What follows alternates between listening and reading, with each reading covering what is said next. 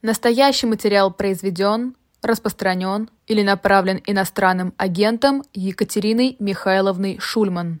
Здравствуйте, в эфире программа «Статус». И, как всегда, она выходит на трех каналах. На канале «Бильд на русском», на канале «Живой гость» и на канале Екатерины, Екатерины Шульман.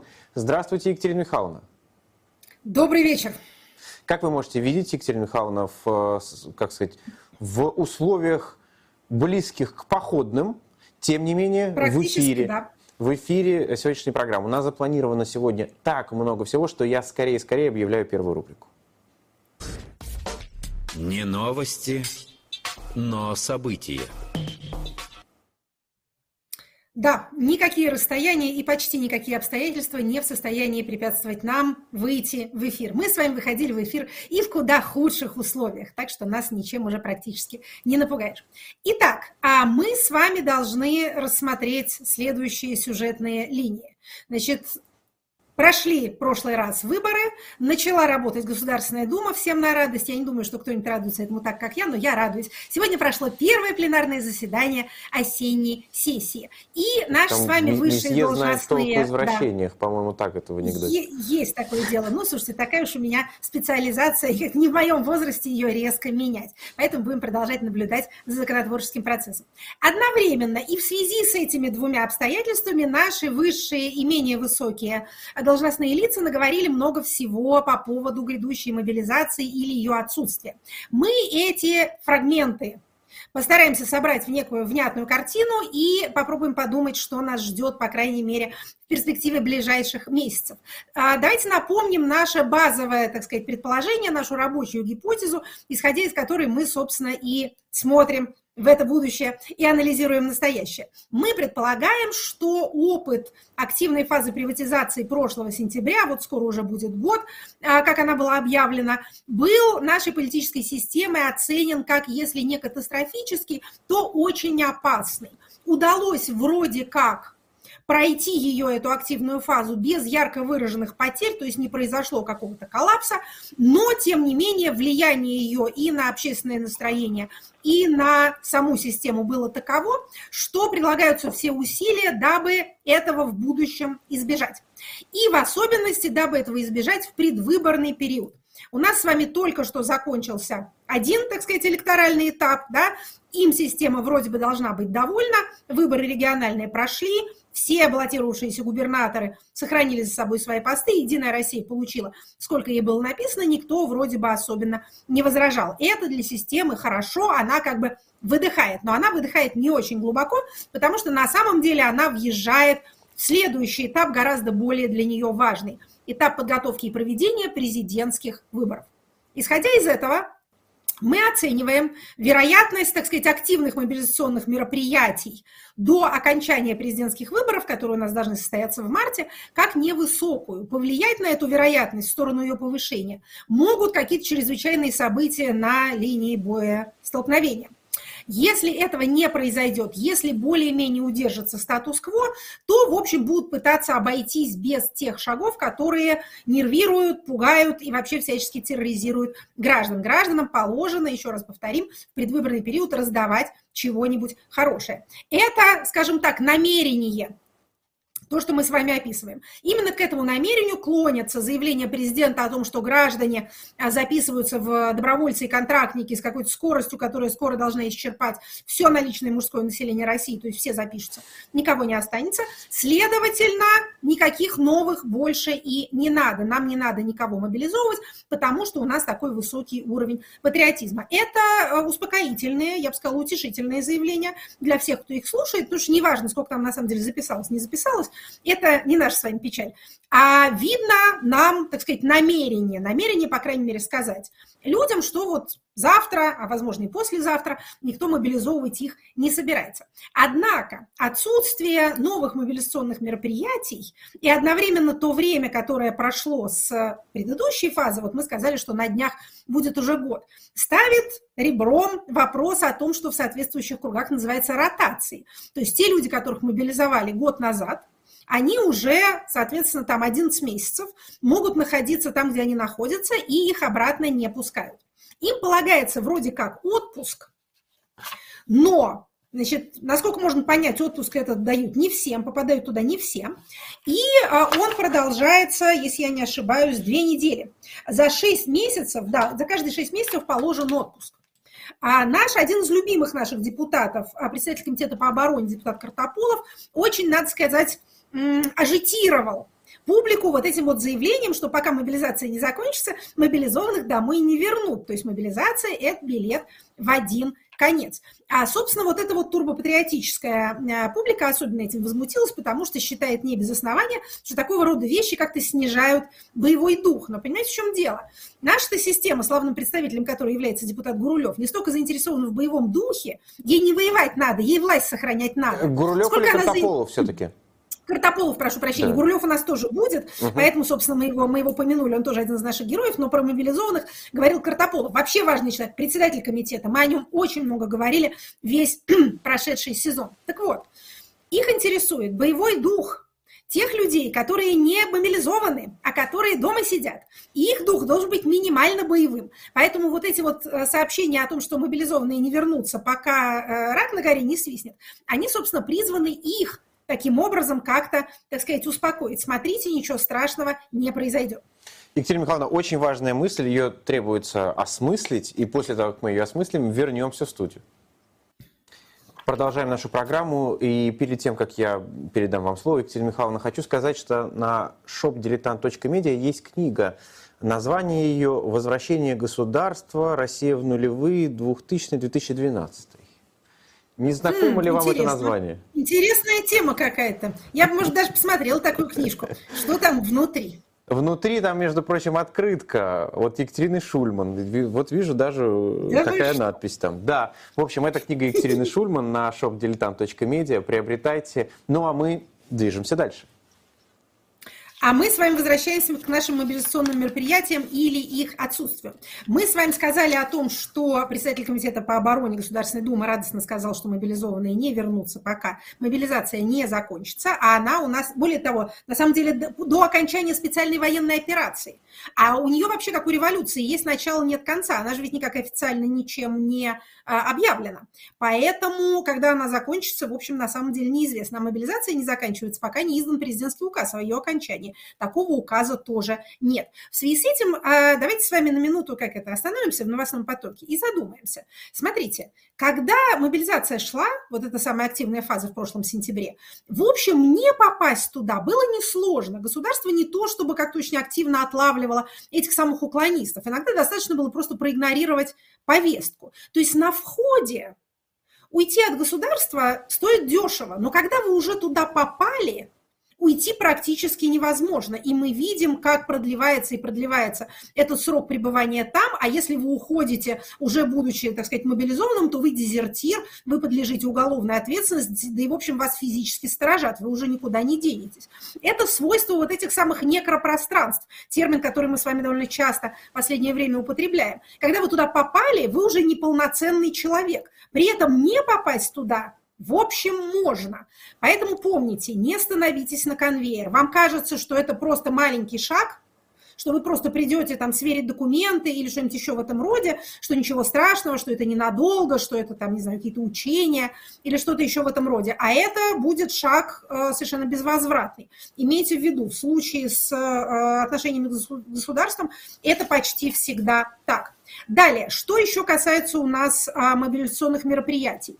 А, новый приказ министра обороны опубликован, перечень заболеваний, препятствующих заключению контракта. Это вообще очень мило с их стороны, в смысле Министерства обороны, потому что у нас до сих пор только а, снижались, снимались те пороги, которые могут препятствовать кому бы то ни было заключить контракт. Теперь ни возраст, ни образование, его наличие или отсутствие, ни срок воинской службы совершенно никакого значения не имеют.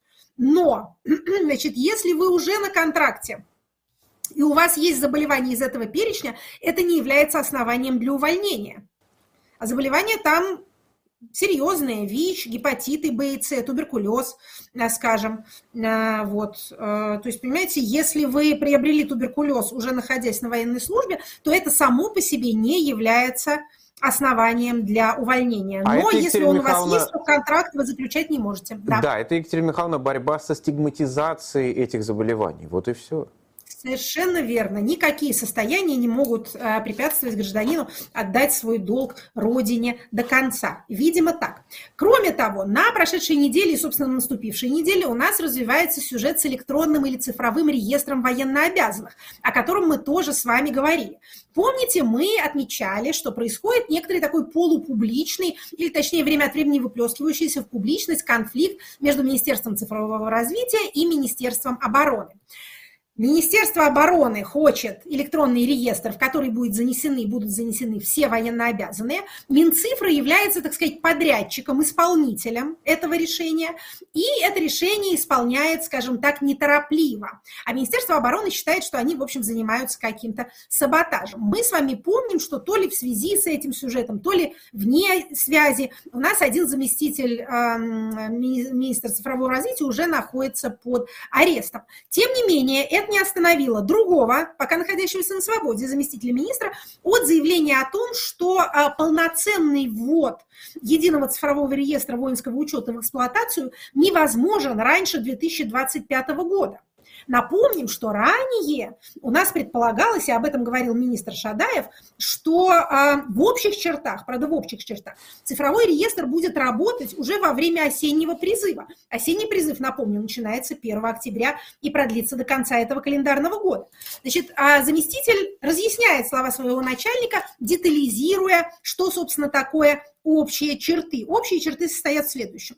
Наша задача, цитата, до конца года запустить пилотный проект, который будет, очевидно, не на всей территории Российской Федерации, на каком-то небольшом количестве пилотных субъектов, один-два, который будет с ограниченным объемом функционала и ограниченным объемом сведений. Это, по-моему, все та же наша любимая тема «Неуверенная Россия». Не то чтобы круто, ну так, средне. А, еда, вода, кое-что из бытовой техники. Небольшое количество пилотных субъектов, один-два, с ограниченным объемом э, функционала и с ограниченным объемом сведений, очевидно, не на всей территории. В общем, где-то, где-то один-два субъекта, один, субъекта с ограниченной функциональностью. А, опять же, мы с вами помним, что вообще-то реестров-то должно быть два. Один реестр военнообязанных, который все ведомства сливают всю информацию обо всех гражданах, а пользуются этим Минобороны, и реестр повесток, который будет публичен, подобно, а, тому, подобно той базе, которая есть у Федеральной службы судебных приставов, чтобы вы могли пойти и посмотреть, ну, правда, только про себя, не про соседа, а есть ли на вас выписанная повестка. Мы с вами также помним, что мы вот читали в одном из прошлых выпусков увлекательный э, журнал, выпускаемый Министерством обороны. Журнал называется «Военные комиссариаты России». Да, всем советую, так сказать, подписаться и просто не пропускать ни одного обновления. Это очень-очень а, увлекательное чтение. Там, в общем, тоже, надо сказать, проявлялась скромность. А там выступал замначальника генерального штаба и говорил, что вот в целях безусловного выполнения соответствующего указа президента, нас тогда эпизод безусловный как встревожил, мы подумали, что, наверное, не все в порядке с выполнением выполнением, если приходится называть его безусловным. Так вот, с этой целью а комплексы «Горизонт» – это такая комиссариатская а, электронная база. Поставленные военные комиссариаты в 2023 году должны быть введены в эксплуатацию не позднее 25 ноября. То есть, понимаете, Минобороны обвиняет Минцифры в том, что оно, Минцифры, медленно работает, но сами они максимум, чего обещают, это уже поставленные компьютеры включить в сеть до 25 ноября целях вот этого самого э, безукоснительного, безусловного, безусловного, безусловного выполнения. Значит, они, безусловно, воткнут розетку в штекер и сделают это до 25 ноября.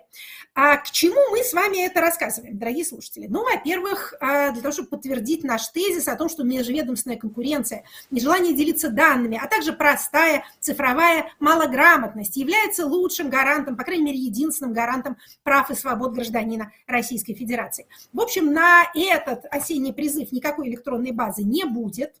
Поэтому, если вы сами все про себя не рассказали через госуслуги и сами не явились для так называемой сверки документов, то поймать вас будет, в общем, затруднительно. Имейте это в виду. А, что называется, не расслабляйтесь по этому поводу. Мы не для того это говорим, чтобы вы впали в какое-то прекраснодушие и комфорт, и не выходили из зоны комфорта, но для того, чтобы вы, в общем, представляли себе какие-то временные горизонты. Еще раз напомню, президентские выборы пройдут, если не случится чего-то чрезвычайного. После президентских выборов уже не будет такого беспокойства со стороны системы власти о душевном состоянии граждан. Они уже свое отголосовали, свое отмолчали, ни в чем не приняли участие, ни против чего не возразили, больше от них ничего не требуется. А вот, может быть, они сами потребуются. К тому моменту, скажем так, в течение 2024 года, может быть, и электронная база тоже как-нибудь э, образуется. Если еще парочку замов посадят, ну, я, кстати, не уверена, что это само по себе ускоряет работы, есть такая иллюзия, что массовые расстрелы повышают производительность труда. Это на самом деле не так. Но вот до выборов, может быть, можно быть поспокойнее или наоборот посвятить это время какой-то активной подготовке. А вот после я бы уже так особенно не успокаивалась. Далее. Обещанная сессия Государственной Думы, первое пленарное заседание. Значит, что является приоритетом любой осенней сессии Государственной Думы? Бюджет. Правильно, совершенно верно. Зачет. да.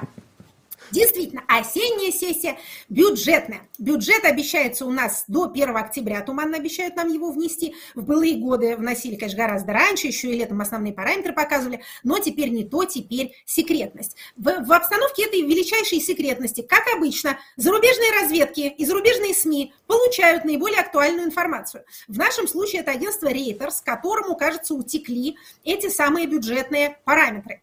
А мы смотрим на эти параметры, опять же, предполагая, что это правда. Если это правда, то что мы видим? Значит, мы видим, что в 2022 году а, у нас военные расходы в три раза превышают довоенные, то есть расходы 19-21 года. У нас ведь некоторый парадокс милитаризации бюджета состоит вот в чем. Если кто-то помнит вообще об этом, пик военных расходов у нас пришелся на 17 год. В 2017 году у нас был прям всплеск расходов на ВПК и армию. Это было похоже на подготовку к каким-то активным действиям, но после 2017 года эти расходы пошли вниз, и в 2018, 19, 20, 2021 году они были относительно низкими. Соответственно, Следующий рост случился по понятным причинам в 22-м, но как бы уже постфактум. В общем, это может наводить на мысль, что либо собирались воевать раньше, собирались, собирались и передумали, а в 22-м решили как-то внезапно.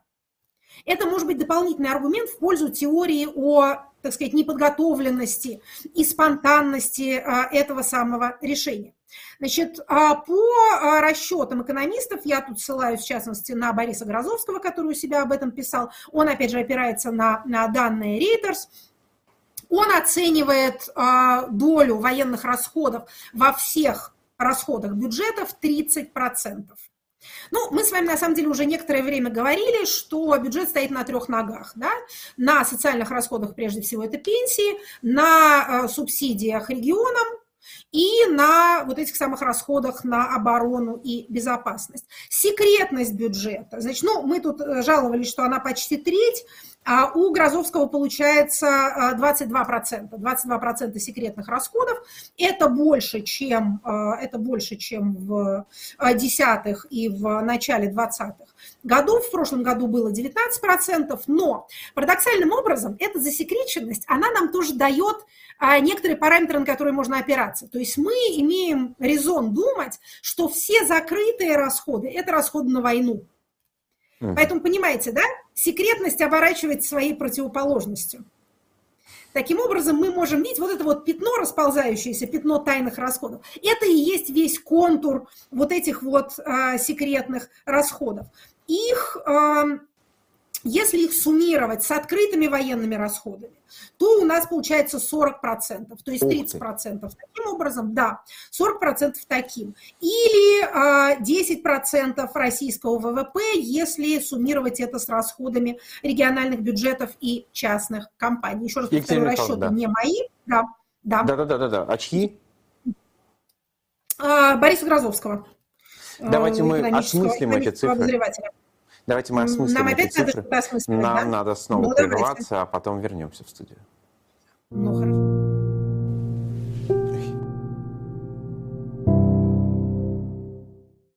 Кортеж проезжал по южным губерниям. Аккуратные ухоженные домики радовали глаз, нарядные довольные крестьяне приветливо махали каретам, полисадники цвели и пахли.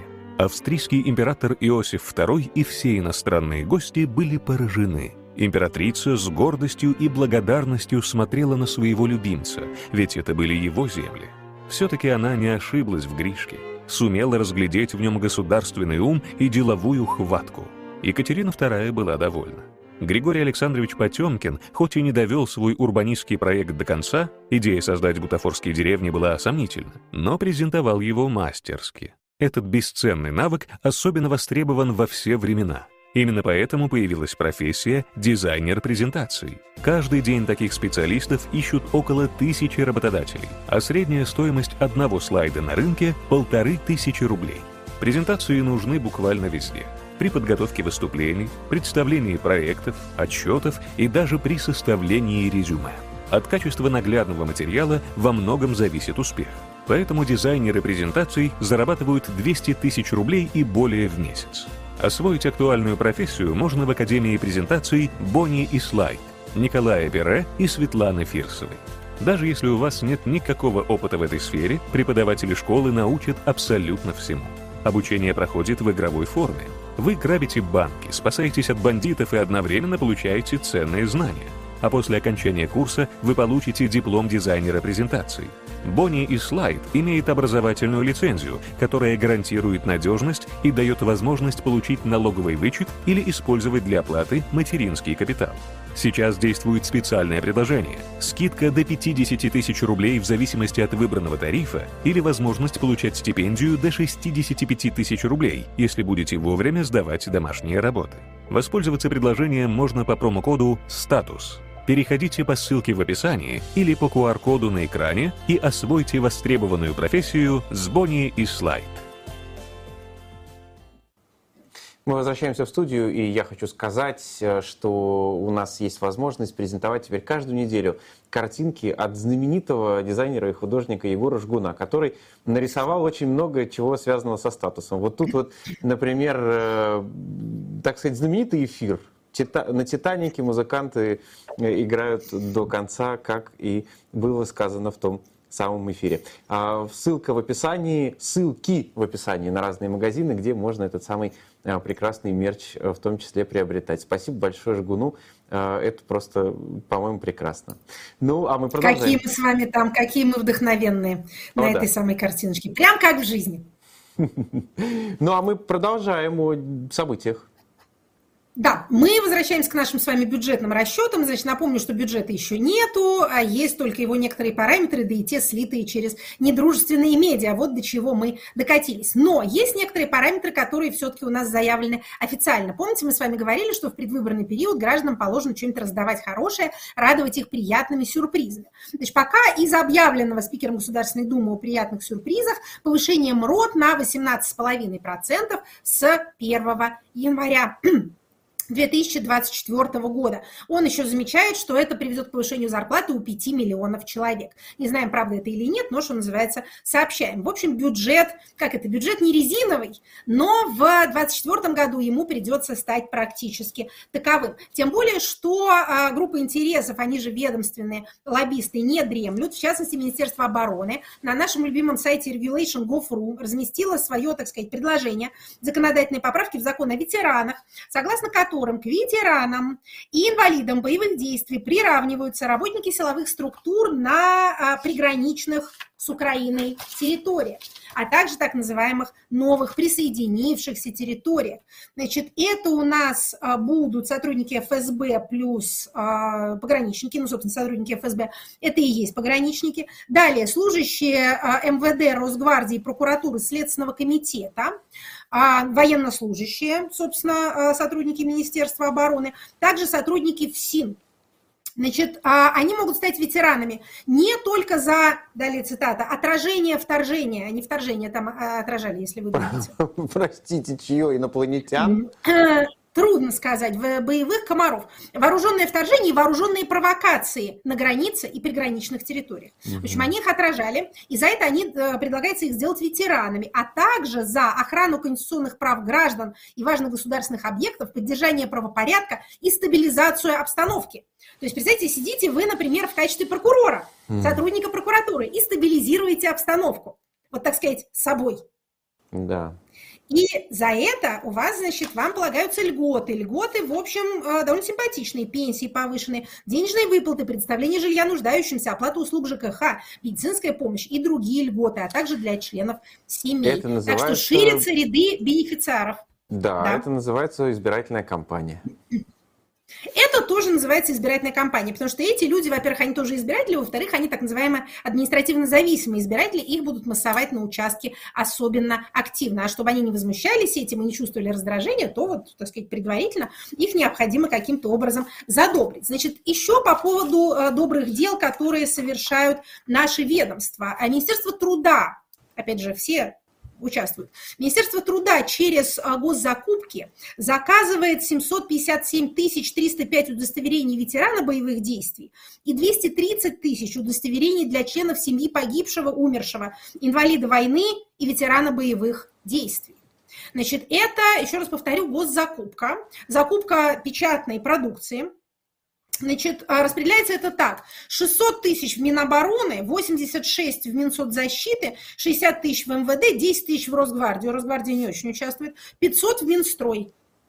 У этих тоже, так сказать, ожидаются а, боевые потери. Что касается членов семьи э, погибших, то тут 200 тысяч Минобороны, 30 тысяч Минсоцзащиты. Вы знаете, это на самом деле довольно, э, так сказать, рациональное распределение вот этой вот э, нагрузки, нагрузки погибшими и пострадавшими. Э, заказывали такие удостоверения в Минтруде и в прошлом году, но в гораздо, в гораздо меньших количествах. Там было всего 82 тысячи бланков ветеранов и 5700 777 а, удостоверений для семей погибших. То есть, знаете, 5 тысяч, ну, а в этом это... году их, а, соответственно, 230 тысяч. Можно сказать, это То прогнозируемые рост... потери? Ну, пожалуй, да. А почему именно прогнозируем это? Может быть, это уже, ну, то есть им же ну, надо выдавать. Все вместе, да, да, да. То есть ча- да, ча- часть уже, а, да. да. Это суммарные оценки. То есть вот так, э, понимаете, не на словах, а что называется на деле и деле подкрепленным бюджетным рублем наше государство оценивает э, масштаб происходящего. И это, конечно, не может не впечатлять. А, и последнее, так сказать, напоследок мирные, э, я бы сказала, есть у нас мирные дела в Государственной Думе. Ну, например, сегодня Государственная Дума проголосовала за новую памятную дату. У нас с вами будет 30 сентября, день воссоединения с Россией вот этих вот четырех наших воображаемых субъектов. Что именно произошло 30 сентября и какого года, понять затруднительно, но, тем не менее, теперь у нас дата такая будет. Это хотят принять, насколько я понимаю, достаточно быстро, то есть до 30 сентября этого года, чтобы можно было уже попраздновать. А смотрите, что здесь для нас интересно. Для нас интересно следующее. Если вы что-нибудь празднуете, то это как бы у вас уже свершилось. Ну, то есть, понимаете, вы не отмечаете День Победы над фашистской Германией, скажем, там в феврале. 45 -го года. Да. Отмечайте в мае. Так. А, если это верно, в случае, когда отмечание следует за событием, то, может быть, в рамках магического мышления можно сделать и наоборот. Угу. То есть, если что-нибудь отпраздновать, то оно, глядишь, и случится, или, по крайней мере, можно внушить гражданам, что оно уже случилось. Понимаете, да, перед выборами должны быть праздники. Если жизнь нам не дает праздников, никаких поводов для праздников вообще, то мы их создадим сами. Мы будем праздновать воссоединение несуществующих территорий, которые ни с кем не воссоединялись, на которых идут бои, которые совершенно никак Российской Федерации не контролируются. Но мы это отпразднуем и создадим впечатление у граждан, что что-то у нас уже свершилось, что вот, как сказать, цели СВО в какой-то степени достигнуты. Ну или если не достигнуты, то, по крайней мере, можно об этом не беспокоиться, а вместо этого начать праздновать. Вот так бы я, э, что называется, интерпретировала эту всю мемориальную активность. Ну и еще, значит, на первом же заседании Государственной Думы два депутата а, заявили о снятии из себя полномочий, оба а, от «Единой России». Значит, один из этих депутатов даже немножко уже стал известен публике, это Сергей Сокол-Хакасский. Mm. Помните mm. такого? Ну, который баллотировался... Приболел, да. Он приболел, но а, мандат он сдал не из этих соображений, а вот почему. Значит, он уже выздоровел. Он тогда приболел э, перед выборами, а потом э, поправился в своем здоровье э, и, надеюсь, и дальше будет в нем пребывать. Он возглавлял список «Единой России» на выборах в законодательное собрание Хакасии. Поэтому теперь, как предполагается, он поедет в эту самую Хакасию и станет там спикером Заксобрания. Опять же, так говорят в Думе. Если это так, то это, конечно, награда-то сомнительная. Человек хотел губернатором стать. Губернатором стать не получилось. Он, в общем, ну не сказать, что прямо опозорил администрацию президента, это невозможно, но э, по объективным причинам, но как-то вот не лучшим образом себя проявил. Поэтому теперь из Москвы его отправляют обратно в Хакасию, которой он, в общем, первоначально ни малейшего отношения не имеет и вряд ли мечтал там прямо жить. А мораль отсюда такая, уважаемые депутаты Государственной Думы и иные граждане, прежде чем вовлекаться во всякие игры с э, российским политическим менеджментом, подумайте, нужно ли это вам. Может быть, вы хорошо сидите, где сидите. Не лезьте, пожалуйста, никуда. Сейчас не время возможностей больших, как вам рассказывают. Сейчас время повышенных рисков. Умнее поступает тот, кто, э, как это принято всегда было в российских вооруженных силах, отползает поближе к кухне, подальше от начальства. А второй депутат, да, кстати, Сокол одномандатник, между прочим, поэтому э, округ освободится. Значит, а второй депутат списочник, довольно молодой парень, спортсмен, такой саратовский Игорь Костюкевич, он, говорят, тоже отправляется в места как мы бы с вами сказали, Максим Владимирович, отдаленные, места отдаленные. Ему прочат какие-то херсонские, эм, херсонские О. мертвые души, опять же, цитируя э, Гоголя, какие-то там эм, посты. Е- хорошо бы для него самого, если сенатора, Потому что сенатором это, по крайней мере, в Москве сидеть, потому что там находиться вообще нельзя, убьют. Там такая политика, я бы сказала, простая, примитивная. Значит, а еще для э, информации для любителей парламентских зрелищ. Первый Прям парламентский час в этой сессии, минута. вообще последняя, да. вообще последняя. Первый парламентский час в новой сессии Дмитрий Патрушев, министр сельского хозяйства, придет, расскажет, куда делся весь дизель и почему подорожало О. топливо, и как с урожаем. Так что вот, что называется, ждем. Ждем Я могу, могу сказать, что на эту тему сегодня беседовали с Натальей Зубаревич э, на канале Бильд на русском, можете посмотреть. Ну а мы переходим к отцам. Отцы великие теоретики и практики. Кто у нас сегодня? А отец наш сегодня, скажем так, его появление несколько навеяно а, нашим прошедшим воскресенье разговором с, Александром, с Александрой Архиповой а, в рамках нашей программы «Знание и сила». А нам там вспомнились всякие, так сказать, отцы антропологии, и поскольку мы и в прошлом выпуске с вами уже немножко погружались в хтонические глубины, так сказать, э, зарю человеческого сознания, то мы подумали, что у нас не было еще такого фундаментального человека для социальной антропологии, как Клода Леви Стросса. Леви Стросс – один из таких фундаментальных, так сказать, антропологов, структуралистов, французский, французско-бельгийский социолог, этнограф, философ и культуролог, человек, проживший сто лет ну... Отметивший свой столетний юбилей. Опять же, мы вот это очень любим и всегда поощряем, и всем тоже советуем так поступать, кто может себе это позволить. Значит, на, на свои сто лет он еще всячески в 2009 году дело было, представляете? А родился он, соответственно, в 1908. А он еще там выступал и говорил, и был в здравом уме. Умер через некоторое время после этого, как часто бывает с пожилыми людьми, которые после юбилеев, ты глядишь, и а, умирают. Но до этого был прям вот в отличной а, рабочей форме. Значит, какова его биография. Биография его, в общем, характерна для людей, родившихся в 1908 году а, где-то в континентальной Европе. Вообще, вы знаете, а, вот, этот вот эта обзорная, так сказать, деятельность по рассказыванию про разных ученых наводит на мысль, что социальные науки, вообще науки о человеке в 20 веке, включая психологию и, конечно, социология и экономика, и антропология и политология, это все истории про людей, которые спаслись от Гитлера. Угу. Или не спаслись. То есть, знаете, хочу поделиться с вами оригинальным наблюдением. Фашизм – это ужас, что такое было. Это какое-то безобразие. И, может быть, если раньше, так сказать, вам это не было до такой степени ясно, то пусть вам это станет ясно хотя бы сейчас. Это какой-то перманентный погром. Значит, наш с вами Левистрос... Ценное наблюдение, Екатерина а, Михайловна. Вы знаете, да, вот опять же настолько, настолько оно меня как-то поразило, что я не могу с вами этим не поделиться. Потому что одно дело, так сказать, знать в общих чертах, а другое да. на э, конкретных примерах. Так вот, значит, родился он в Брюсселе, в образованной такой художественной, я бы сказала, э, еврейской семье. А, учился, изучал право и философию в Сорбоне, как все люди того времени, был левым, был марксистом. Опять же, время было такое, все были марксисты. Значит, а, даже одно время был а, членом рабочего интернационала французского. Вот такой вот он был активный молодой человек. Маркса читал, Энгельс читал, в общем, сильно уважал. Ну, Стал ну, преподавателем. Кто не был, у того не было сердца. Совершенно верно, да. Кто немножко не отошел от этого к столетнему хотя бы возрасту, тому ума, очевидно, а, не прибавился. Не прибавил. Значит, заинтересовался антропологией, поехал в Бразилию а, к индийским племенам изучать их там всяческую первобытную жизнь. Написал знаменитую книгу «Печальные тропики», такой классический полунаучный, полуприключенческий труд о том, как, откуда есть пошла а, наука этнография и антропология. Значит, потом пришли фашисты.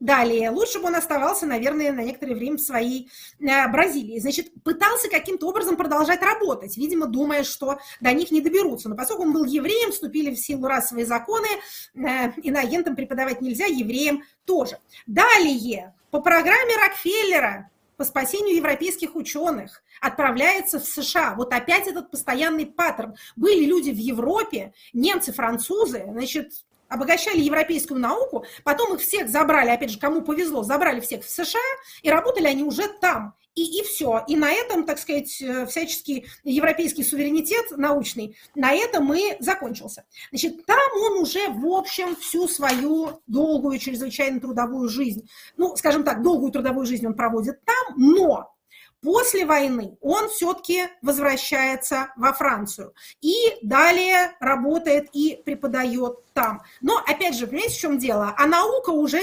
переезжает, тем не менее, в э, Соединенные Штаты. Значит, продолжает изучать примитивные народы без письменной культуры, пишет знаменитую работу, а, ее трудно перевести, название трудно перевести на русский язык, по-моему, по-русски она называется «Неприрученная мысль». Mm. Буквально это дикая мысль, а также вот это вот слово, которое обозначает мыс, мысль, или точнее мысли, размышления, оно же означает и цветок фиалку, в общем, там она же полевая фиалка, она же мысль, так сказать, не одомашненная, в общем, как это, а, все, а, все сложно. А становится главой а, антропологической лаборатории, в, э, соответственно, Коллеж де Франс и лабораторию социальной антропологии, и до самой своей смерти ее возглавляет. Значит, как всегда, с людьми такого масштаба мы не можем рассказать про все концепции и пересказать все книги. Что мы с вами вычленим, опять же, из этого ковра многоцветного, какую нитку вынем? Леви Стросс наиболее известен своими исследованиями вот этих вот дописьменных примитивных культур. Наиболее его, скажем так, ушедшее в массовое сознание понятие – это бинарные оппозиции. Он исследовал мифы с точки зрения структуралистской. Значит, наш с вами проб а, обижался, судя по его дневникам, что Леви Строс о нем там как-то пренебрежительно отзывался. Но на самом деле они действовали в одном культурном поле, скажем так, знали друг о друге, читали друг друга. Так вот, Проб исследует миф, точнее говоря, сказку, как отражение неких форм хозяйственной и социальной жизни. Леви Стросс исследует ее со структуралистской точки зрения, то есть разлагая на элементы. Но в морфологии волшебной сказки Проб делает, в общем, то же самое. Что такое бинарная оппозиция по Леви Строссу? Он предполагает, что мифологическое сознание мыслит двойками. Белая, черная, жизнь, смерть, мужчина, женщина, наши враги. Вообще, конечно, есть ощущение, что мозг человеческий, несмотря на все развитие нашей цивилизации, больше двух считать не умеет. Когда мы с вами говорим, например, об альтернативах или о вариантах, то мы все равно говорим про два варианта, чаще всего три уже сложно понять. И дальше у нас возникает такой тип прогнозирования, как в известном анекдоте про встречу с динозавром на Невском. Да? Вероятность 50%. Или встретишь, или нет. А такой-то или жив, или мертв. Россия либо распадется, либо чрезвычайно возвеличится. Доллар либо рухнет, либо будет жить вечно. То есть мы продолжаем все время считать до двух. А при этом в мифе, опять же, согласно Левистросу, имеется еще третий элемент. Этот элемент – это, так сказать, коммуникатор, он же трикстер. То есть вот этот вот, вот эта лиса, или этот койот, или этот шакал, или этот ворон, который между мирами живых и мертвых передвигается, и эти бинарные оппозиции как бы примеряет. То есть, согласно Левистросу, миф видит вот эти вот две не, не, противоречивые, непримиримые сущности. Вот человек жив, а вот он взял да и помер, да? Вот с одной стороны, там, если берем миф об Эдипе в его френдийской интерпретации, хочется на маме жениться, а нельзя, да, или там, опять же, э, надо жену брать из своей деревни, но нельзя близко родственную. Возьмешь из другой деревни, тоже там будет злая мачеха твоим детям, как в распространенных сказках. Как быть? Поэтому появляется вот этот посредник, опять же, не обязательно это койот или ворон, это может быть добрая фея или баба-яга, но кто-то, кто вот между этими оппозициями медиирует, то есть является медиатором между этими самыми двумя мирами. Вот такова а, структура мифа. Это, в общем, довольно много говорит нам о тех архаичных пластах нашего сознания, которые до сих пор, к сожалению, никуда не делись. А об этом мы с вами подробнее скажем в нашей следующей рубрике. Так давайте скорее ее запустим.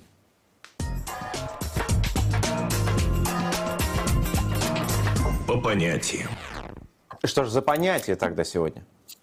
Сегодняшнее наше понятие родственно нашему предыдущему. Мы решили вообще а, поговорить о а, таком апокалиптичненьком. Я думаю, что пора. А то у нас что-то как это, оптимизм у нас а, передоз оптимизма. Поэтому для того, чтобы прослушивание медом не казалось, дорогой аудитории, мы прошлую неделю говорили с ними о, социальном коллапсе или о конце цивилизации. Если помните, возражали против идеи цикличности, против того, что любая цивилизация проходит какой-то биологический путь в своем развитии, но говорили о том, что, тем не менее, разные формы, скажем так, социально-культурного общежития могут погибнуть под влиянием некоторой комбинации внешних и внутренних факторов.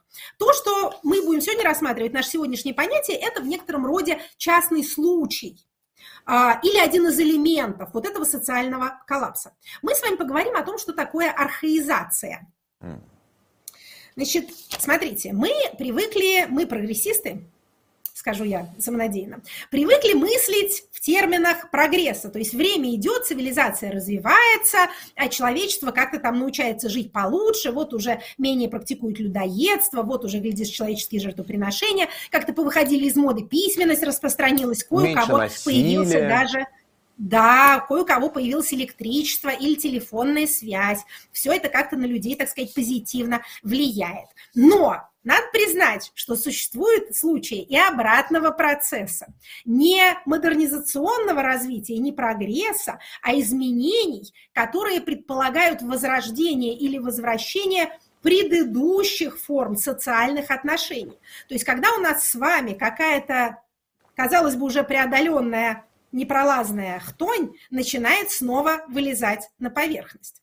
Собственно говоря, среди признаков вот этого вот социального коллапса архаизация тоже почти всегда присутствует. Сразу должна сказать, что сам этот термин употребляется скорее в русскоязычной научной литературе. Может быть, это мы все время озабочены тем, что слой цивилизации как-то хрупок, и то, что казалось уже, э, так сказать, оставшимся позади, может в любой момент опять напрыгнуть или из каких-то темных углов повылезти. А в англоязычной в англоязычном музусе скорее этот именно термин используется в а, лингвистике, как появление а, или там возвращение предыдущих лингвистических форм в языке, да, но есть такой, такой термин, такое понятие, например, societal reversal, социальный регресс. Угу. Потому что явление это, так сказать, существует, поэтому не одни мы им, естественно, озабочены. То есть смотрите, что такое в общем виде архаизация? Это упрощение социальных отношений, упрощение отношений экономических. Ну, например, был у вас город, в нем были, так сказать, городские формы производства. Производили вы, ну, там, не знаю, одежду какую-нибудь шили, может, даже предметы роскоши изготовляли, торговали ими, театр у вас, может, был, школа. А потом у вас случилось, ну, скажем, монгольское нашествие или чума, или, как часто бывает, комбинации того и другого. Люди у вас повымерли, а, там, инженеры ваши ремесленники высококвалифицированные убиты, угнаны в полон или, а, опять же, значит, умерли от чумы. И чем вы занимаетесь? Вы на ваших, значит, когда-то мощенных улицах выращиваете, э, что у вас там вырастет, пытаетесь это кушать и обмениваете э, тыкву на э, брюкву и оставшийся целым горшок на кусок масла. То есть вот у вас произошло упрощение, у вас произошла архаизация. Если у вас, например, э, преступность растет, да, а закон перестает по каким-то причинам работать, то это тоже производит у вас архаизацию. То есть как где у вас были институты поддержания порядка, полиция, суд, например, там пресса какая-нибудь, теперь у вас вместо этого банда ракетиров, которые тоже выполняют какие-то, скажем так, установочные функции, ну, например, следят, чтобы люди долги отдавали друг другу, но делают это более, скажем так, э, примитивными способами. Э, негативно настроенные историки – полагают, что для российской формы развития характерны повторяющиеся волны архаизации, что когда общество достигает определенной степени развития, что-то такое случается, что его отпихивает как бы назад. Нетрудно заметить, что, скажем, в 1917 году, а на самом деле за некоторое время до этого, когда началась Первая мировая война, а российское общество пережило эту самую архаизацию. Кстати говоря, триггером этого процесса может стать явление само по себе, ну не то чтобы положительное, но являющееся спутником экономического роста, а именно массовая миграция из деревни в город. Mm. Понимаете, да? Сама по себе массовая миграция из деревни в город происходит потому, что в городе есть работа, следовательно, город как бы побеждает. Да, в городе есть производство. Но если у вас эта миграция превосходит определенный порог, то у вас размывается городское население теми элементами, которые городской жизни непривычны. Образуется то, что в нашей э, социологии называется слобода. То есть такие городские районы, которые больше не городские никакие, в которых mm. городской образ жизни не наблюдается. В более, скажем так, э, тяжелых случаях у вас просто город превращается в деревню. То есть, То есть это просто большие поселения, которые нельзя назвать городом, потому что это просто большое поселение людей без городской культуры. Совершенно верно. Без городской инфраструктуры, без городской сферы обслуживания, сферы развлечений, скажем так, культурной сферы и так далее. То есть, грубо говоря, это бараки для рабочих. Это не крестьяне, они не выращивают еду. Хотя и тут, понимаете, когда у нас начинается, ну, скажем так, приятно смотреть на то, как перед многоэтажными домами появляются такие милые полисаднички. Но если у вас горожане для еды позади своих домов многоквартирных выращивают овощи, это архаизация, это плохо. Они их должны покупать в магазине. Я понимаю сейчас все разговоры о том, что свои помидоры как-то вот приятнее на вкус, но Понимаете, нам тут не до, нам тут не до этих э, нежностей. Значит, это считается, так сказать, первой волной архаизации. Некоторые исследователи считают, что вторая волна архаизации случилась с большим террором, началась перед Второй мировой войной, и Вторая мировая это как бы подстегнула. То есть государство провоцирует архаизацию для того, чтобы чтобы сохранить власть, для чего еще вообще оно делает все то, что оно делает. 91 год, распад Советского Союза. Сложный вопрос, потому что, с одной стороны, ну, Советский Союз сам по себе был очень архаичной, очень устаревшей формой социально-политической организации общества. Общество не желало быть организовано таким образом. Но также нельзя не видеть, что целый ряд, скажем так, э, большим насилием доставшихся достижений советской там, промышленности и даже культуры действительно в 90-е годы оказалось ненужным и примитивизировалось. То есть, смотрите, у вас был завод, да, он производил какие-нибудь убивающие человека железяки, но это было высокотехнологичное производство. Потом это стало не нужно. Дальше у вас э, заводские помещения сдаются в аренду. Потом эти корпуса сносятся, на этом месте строится жилье. Мы бы сказали, что жилье лучше, чем военное производство. Но вот в этот момент тот персонал, который там инженерный, например, да, или э, квалифицированные рабочие, которые обладали какими-то навыками, переходят на гораздо более примитивную работу. И это архаизация.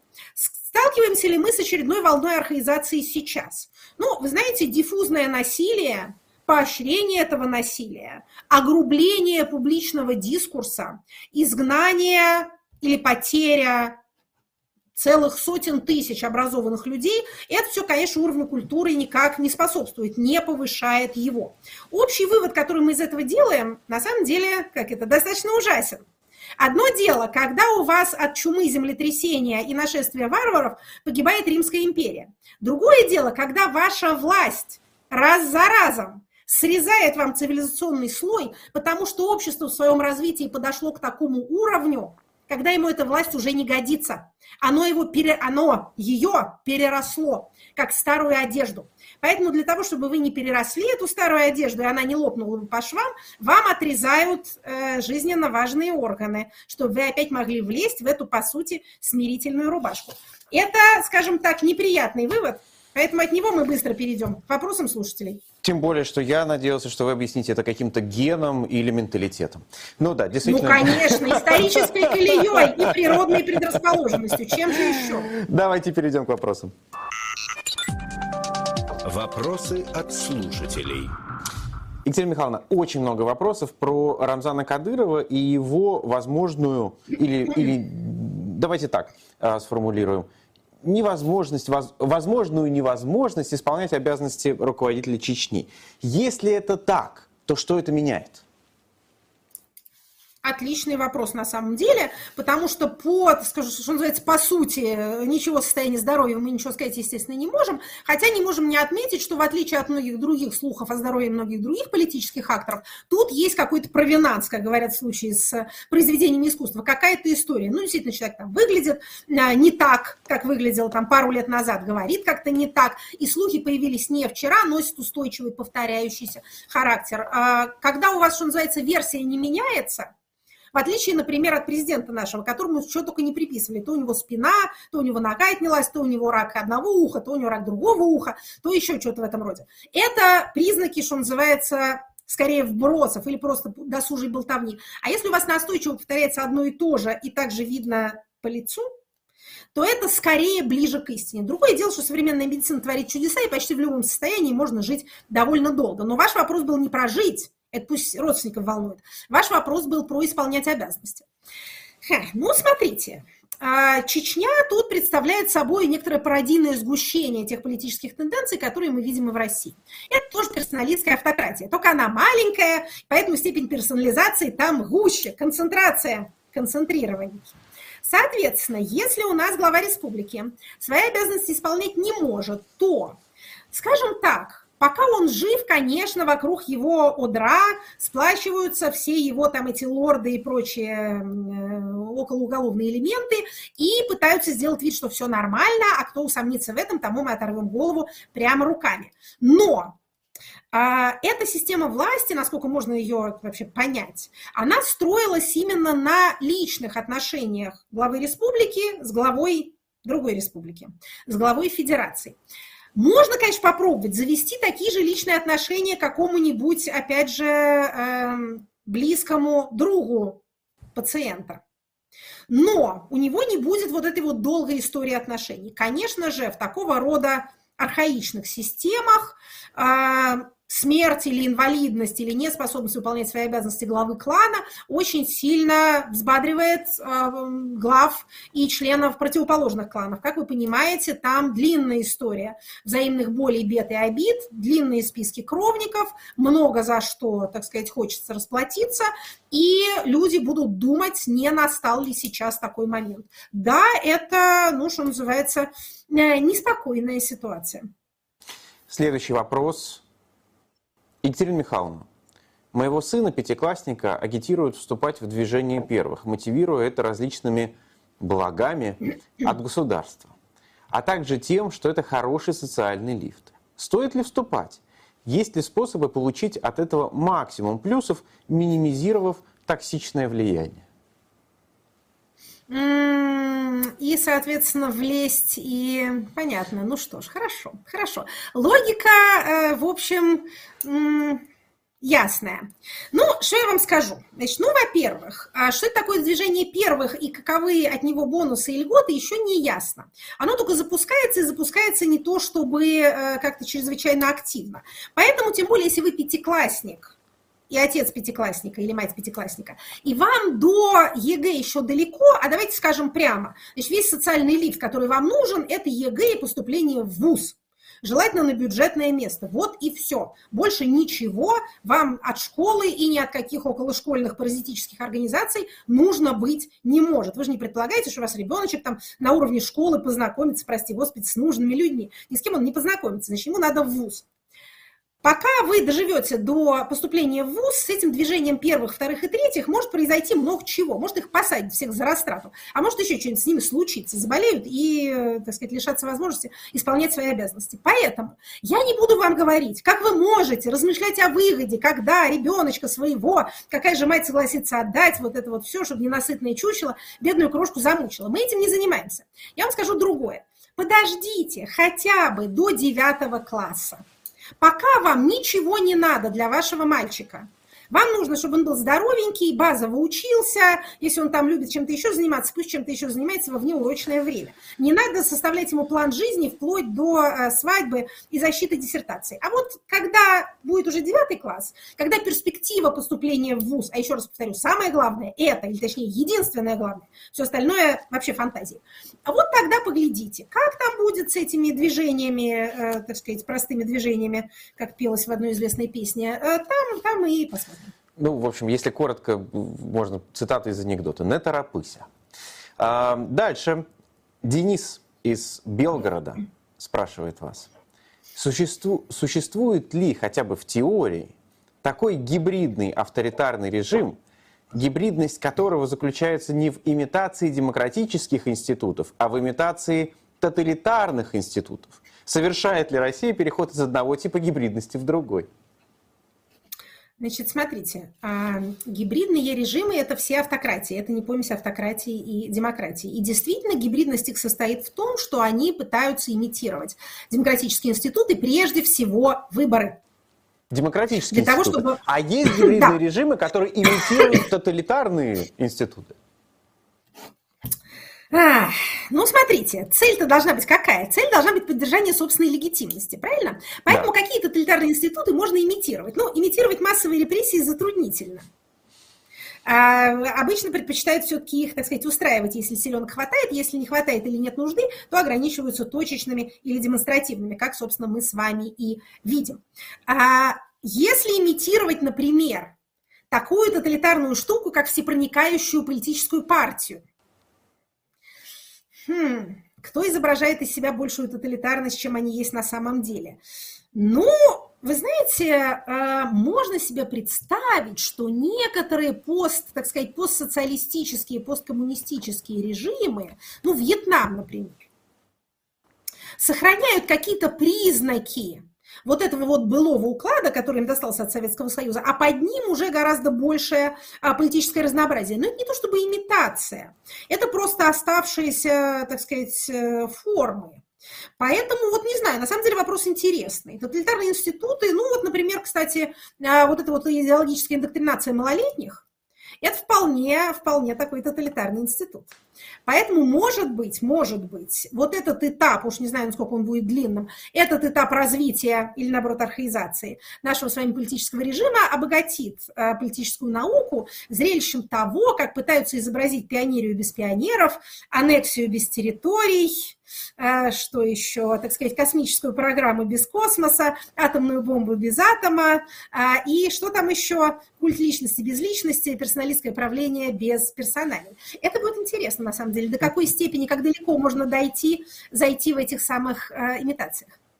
Спасибо большое всем, кто смотрел. Не забывайте, что эта программа выходит на трех каналах. На каналах э, Екатерины Шульман, на канале «Живой гвоздь» и на канале «Bild на русском». Это значит, можно пойти и поставить три лайка. Ну а еще у нас есть э, Patreon есть Boosty, и там есть чат, куда тоже можно, соответственно, записаться. Всем пока! Спасибо. Это была программа Екатерины Шульман «Статус».